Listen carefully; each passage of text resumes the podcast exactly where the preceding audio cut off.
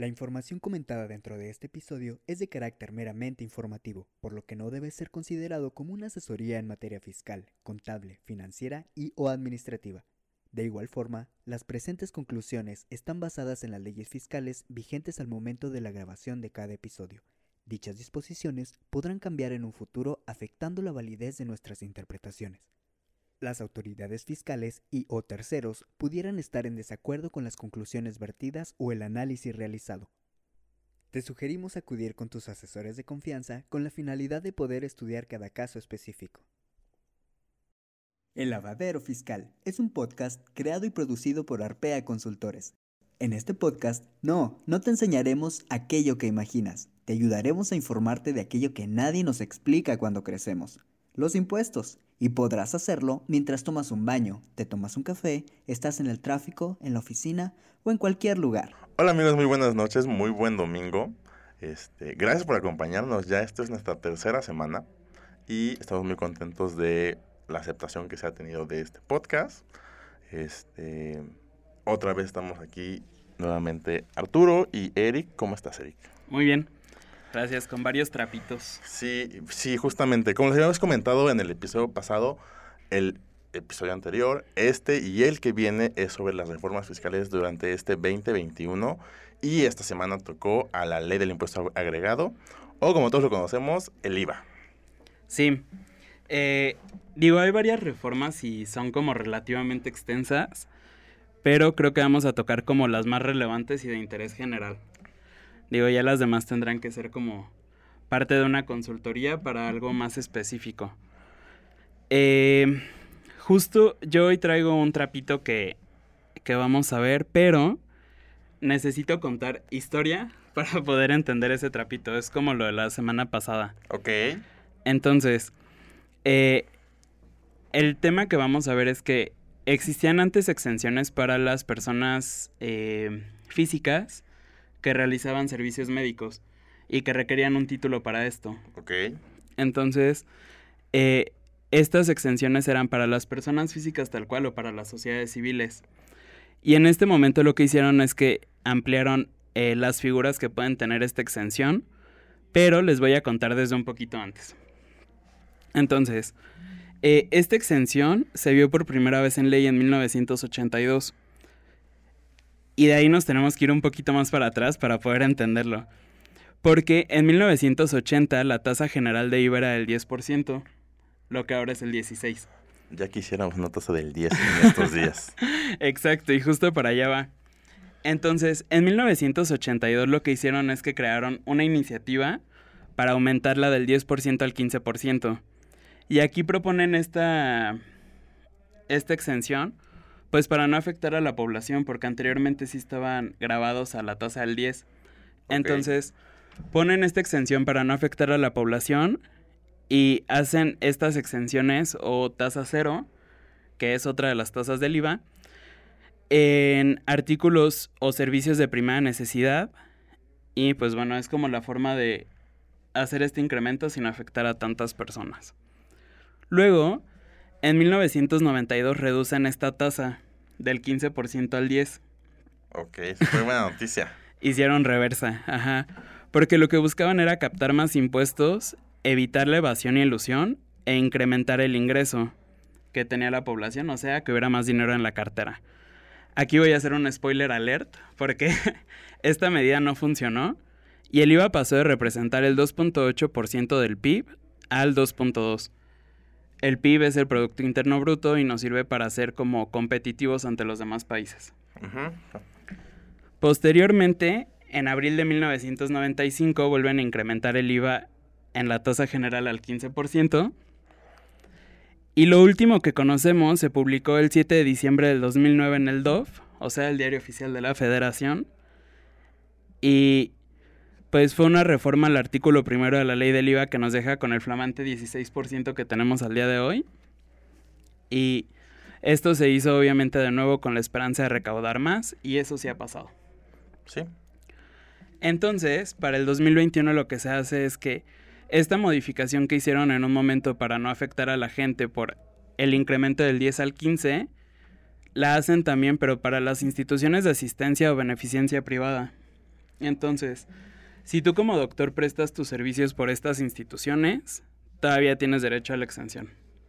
Que, o sea, y siendo muy claros, hasta el año pasado aún grababan ese su servicio el 16%. Exacto. Y aquí explican claramente el por qué pasó esto y es porque todos los bienes que poseen son privados y realizan actos humanitarios de asistencia sin fines de lucro y de manera general, o sea, no hacen ningún tipo de distinción alguna.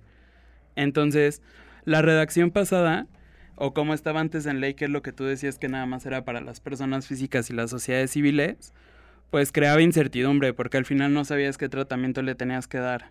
Ok, sí, sí, sí. Que digo, era relativamente claro, pero no sé, o sea, era como complicado para las personas. Y eh, únicamente para puntualizar, no existen estas asociaciones o más bien instituciones de asistencia o beneficencia privada en, todo, en toda la República. Solamente hay en 15 estados eh, y una de estas de estos estados es Querétaro y se regulan con la ley de instituciones de asistencia privada que tenga cada estado. En el caso es la de Querétaro. Ok. Ok. Y eso, bueno, esto no está tal cual ligado, pero eh, este trapito fue como muy general y es nada más como para uso de los doctores. pero el segundo trapito también es como internacional, pero es acerca de los bloqueos de las plataformas digitales. Ok, eso es muy interesante porque como lo comentamos y lo hemos visto, pues por esta pandemia ha crecido mucho el comercio digital. Exacto. Y lo que pasa, van a ser nuevamente generalidades porque la verdad es que da para otro episodio sin problemas. Eh, este tema de las plataformas digitales viene de un contexto tributario internacional. Eh, hay una asociación que es la Organización para la Cooperación y el Desarrollo Económico, o sea, la OCDE. Y varios países están dentro de esta organización eh, con el fin de poner como reglas muy claras de cómo tiene que ser todo el desarrollo económico de los países. Entonces, eh, también esto viene de que en Francia hay una ley que fue la ley GAFA, o bueno, así le denominaron, porque buscaba hacer que Google, Apple, Facebook y Amazon pagaran impuestos. Ok. De ahí lo fueron bajando hacia todos los demás países y por eso llegó a México en el 2020. Eh, prácticamente esto viene patrocinado entonces por la OCDE y por Francia. y aquí, bueno, hay varias cosas que tiene que hacer una plataforma cuando viene a, trabajar a México, pero dentro de lo primero que tiene que hacer es inscribirse al RFC, designar un representante legal en México, designar un domicilio en México, tramitar su firma electrónica, pagar impuestos, entregar los impuestos al SAT que le retienen a los usuarios, eh, presentar algunas declaraciones informativas donde le digan al SAT, ¿sabes qué? Yo tuve ingresos por tanto, por tanto monto, eh, le retuve tanto a las personas, te pagué tanto en tales fechas, etcétera. Y bueno, hay otras, otras obligaciones que tienen, ¿no? El chiste es que cuando lo implementaron en 2020 no se estaba cumpliendo de la manera esperada. Y aquí está el caso de Airbnb, que es al menos el que nos tocó a nosotros. Sí, Airbnb fue una plataforma que tuvo muchos problemas aquí en México al inicio de este régimen. Como bien lo comentabas, este Eric, pues al final de cuentas fue un tema que antes del 2020, pues era el comercio internacional empezó a tomar eh, importancia en México, pero nadie pagaba impuestos como debían de ser. O sea, era interpretaciones de ley que tomaban algunos regímenes que no eran los adecuados y por eso, además de estar México como están todos los tratados y estar en una organización como la OCDE, pues empezó a, hacer estas prácticas.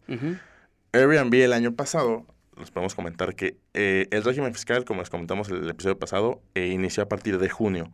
Sin embargo, Airbnb no hizo nada hasta el mes de octubre del 2020. Y todo hecho inició porque hizo un amparo al decir que no era una plataforma tecnológica, que no prestaban servicios de hospedaje. Y pues claramente en esencia sí lo eran. Entonces fue un juicio que claramente perdieron aquí en México y pues empezaron a hacer todo el trámite que tenían que haber empezado desde enero del 2020 yo creo como ahí de junio, julio del año pasado. Sí, y al final esto nos causó problemas a todos, tanto a los usuarios como a los contadores, porque por un lado la ley te está obligando a que hagas ciertas cosas, pero la plataforma tampoco está cediendo para hacerlo de esta manera.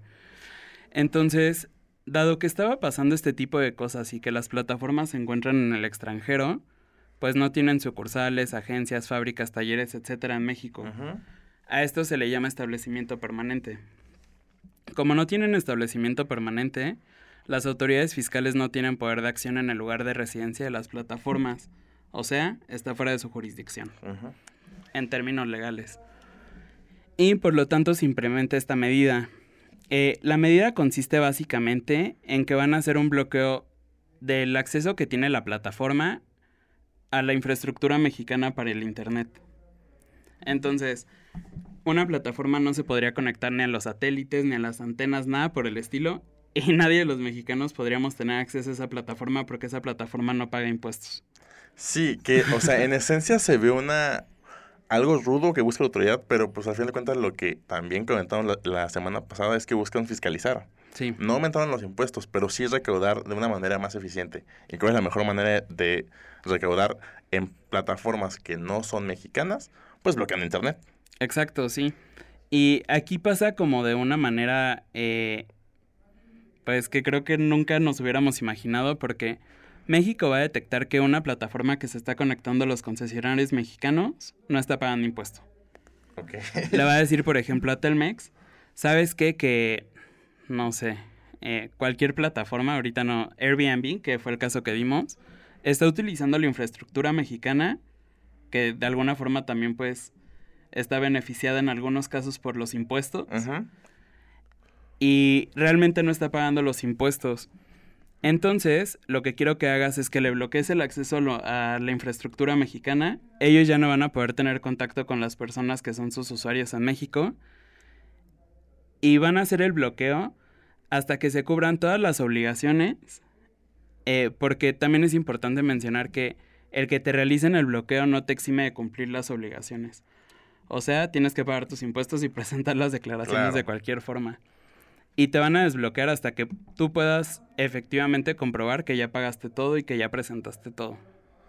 Son una medida dura, hay que revisar si a alguna de las plataformas le pasa, si nos enteramos ahí les contaremos el chiste en algún episodio, porque sí es algo muy muy inesperado que pasó en ley, o sea, nadie hubiera pensado una cosa tan estricta como lo que, se, lo que se propuso para este 2021, pero pues ahora toca esperar. Y justamente hilando tu trapito con el que yo te vengo a presentar también hoy, es el tema de que, como bien sabemos, eh, en esta reforma se les pidió a las plataformas que sus precios vinieran con el IVA expreso y por separado. Es decir, si costaba la suscripción a cualquier plataforma, si fueran de 100 pesos, tenía que decir 100 pesos más el 16% del IVA y el total de la, de la suscripción eran de 116.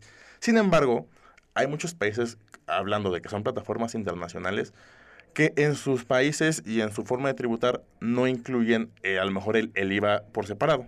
Sí. Entonces se volvía complicado para decir, pues es que yo en mi sistema que viene de otro país, pues no tengo cómo decirte, ah, pues tengo que ponerle un IVA porque a lo mejor ni sé qué es el IVA, pero me dijeron que tenía que ponerlo. Entonces, en este 2021 se les permitió a estas plataformas que en su precio viniera únicamente, el ejemplo que les daba, 116, pero que viniera con la leyenda de IVA incluido. Porque se detectó que tenían este problema administrativo y técnico, decir, pues es que yo no puedo hacerlo desde mi, todo mi software y mi infraestructura que tengo. Entonces, es una reforma que da mucha claridad también a los, a los contribuyentes, a las personas que nos suscribimos a estas muchas plataformas que existen. y a veces por publicidad, lo que pasaba es que ponían en letras grandes únicamente el precio de, vamos a poner, 100 pesos, que era su suscripción, y sin embargo tu cargo en tu tarjeta era de 116. Entonces ahí había una diferencia, decías, ¿qué está pasando? Entonces había muchas quejas de los usuarios y por eso se hizo esta reforma para que fuera demasiado específica en ley. Que de hecho eso también fue un todo un tema eh, cuando lo implementaron en México, porque de repente tú ya tenías tu Netflix, tenías tu Spotify y de repente ya te llegaba el cargo mucho más amplio. Eh, muchas personas decían que ellos tenían que absorber el IVA, pero en estricto sentido no, aunque sí hubiera sido lo mejor. Claro, porque al final de cuentas, es que este tema de plataforma sí yo creo que nos va a dar para un episodio porque es muy extenso. Porque al final de cuentas lo que decían, pues es que mi servicio cuesta 99. Exacto. O sea, y no hay, o sea, yo no pago, eh, no es que pasaba, no pagaban impuestos en México. Entonces decía, pues yo cobro 99 y es todo lo que voy a cobrar. Sí. Aquí lo que pasó y también fue un tema fue el que aumentaron el 16 y fue cuando todos nos pusimos como muy crazy. Así es. Otra de las reformas o de los trapitos que hubo en este 2021 fue un tema también de plataformas digitales, pero más que nada de las personas que enajenan bienes muebles usados en plataformas tecnológicas, llámese Amazon, Market. Facebook Marketplace, este, Mercado Libre. Les voy a dar un poco de contexto. Lo que pasa es que la ley del IVA nos dice que cuando yo, que soy una persona que únicamente tiene ingresos por sueldos y salarios, o que soy un profesionista, en la ley de comercio y en la ley del IVA no me consideran como una empresa. Ok. Es decir, yo no hago eh, especulación mercantil. Entonces yo no tengo por qué cuando yo venda, por ejemplo, una computadora, yo no tengo que pagar el IVA, porque yo no me dedico a hacer nada de cuestión mercantil. Sin embargo, en una plataforma tecnológica, en la reforma del 2020, cuando se incluye a las plataformas tecnológicas, nos decía que sí estaba exento el tema de la venta de bienes muebles usados. Sin embargo, ¿de qué se dieron cuenta los diputados? De que tú en la plataforma tecnológica le puedes decir, le, no le puedes decir, ah, yo sí soy empresa, o yo soy profesionista, Sí. o yo soy un sueldos y salarios. Entonces, lo que se propuso en esta reforma para este año fue que todos, o sea, que si tú vendieras un bien mueble usado, no importaba quién eras, tenías que pagar el IVA. Ok. ¿Con qué finalidad?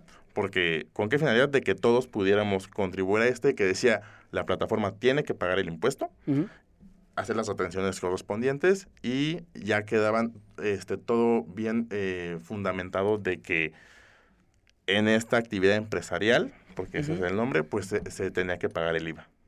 Sí. Pues aquí no tengo mucho más que, que aportar. Digo, definitivamente va a beneficiar a algunos y perjudicar a otros. Ujú. Eh, bueno, creo que tal vez no hay un beneficio. Pero si nosotros, por ejemplo, como contadores queríamos vender un coche por Mercado Libre, pues ahora sí tenemos que pagar el IVA. Exactamente.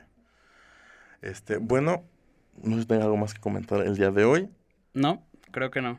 Este, yo nada más sí tengo una, una noticia que leí el día de ayer que me impresionó mucho. Este, porque el periódico El Heraldo de México, lo ubicamos, un periódico de, de circulación nacional, el día 19 de enero publica, 19 de enero del 2021, para que quede grabado así, publica una nota o una- un artículo que dice eh, el tema de que hay ingresos que si caen en tu cuenta bancaria no vas a poder pagar impuestos. Ok. El artículo, lo- o sea, lo, lo vi y me llamó la atención y dice que tú tienes ingresos menores a 15 mil pesos, no estás Mm, obligado a pagar impuestos. Sin embargo, antes de que me des tu comentario de este monto en específico, también habla de un impuesto que al día de hoy, en el 2021, no existe. Habla del famoso IDE, Ok. de que tienes que hacer unas retenciones y que lo puedes acreditar contra el impuesto sobre la renta y sobre otros impuestos. Ok. Este, me tomó, me, me- en serio me, me llamó mucho la atención y me asombró mucho, siendo un periódico que tiene una importancia a nivel nacional, que es un líder de opinión, Sí. se haya dicho una información que les puedo decir es totalmente falsa. sí. Este, no sé si tú quieres comentar justamente estos ingresos de 15 mil pesos, que qué es lo que pasa. Ok, el IDE ya, para empezar, ni siquiera existe. Ajá, exacto. Eso es lo primero que tenemos que decir. Y estos impuestos de 15 mil pesos está mal. Lo que pasa con esto es que el SAT tiene la obligación, bueno, más bien las instituciones bancarias tienen la obligación de reportarle al SAT los depósitos en efectivo que haces en tu cuenta, eso sí, cuando superan 15 mil pesos. Hasta ahí todos estamos de acuerdo. Y las instituciones bancarias sí le tienen que decir al SAT, oye, ¿sabes qué? Arturo García depositó 20 mil pesos. Eric Elizarraras depositó 30 mil pesos, etcétera.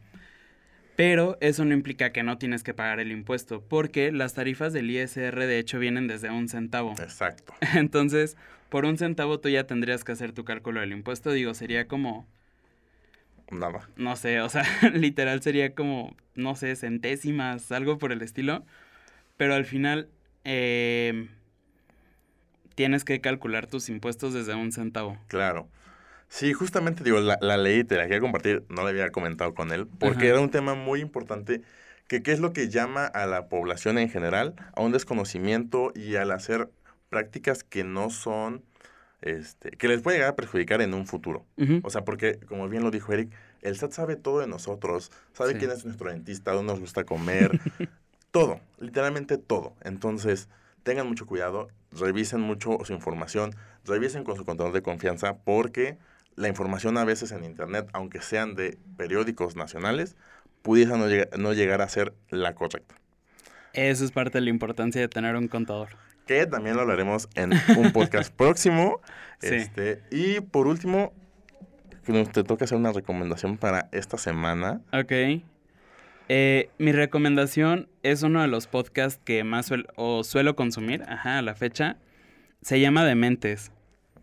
Es con Diego Barrazas. Eh, pero a la persona que entrevista en este caso es su tocayo, se llama Diego Roel. Es el episodio 120 y se llama Olvídate de las excusas.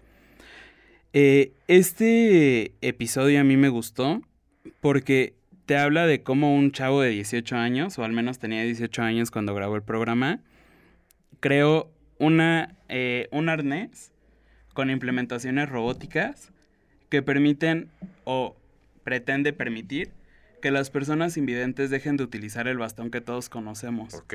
Entonces, de alguna forma también les da una buena calidad de vida. Pero pues, literal, tiene 18 años. Eso es lo que Sí. llama mucho la atención de esta persona.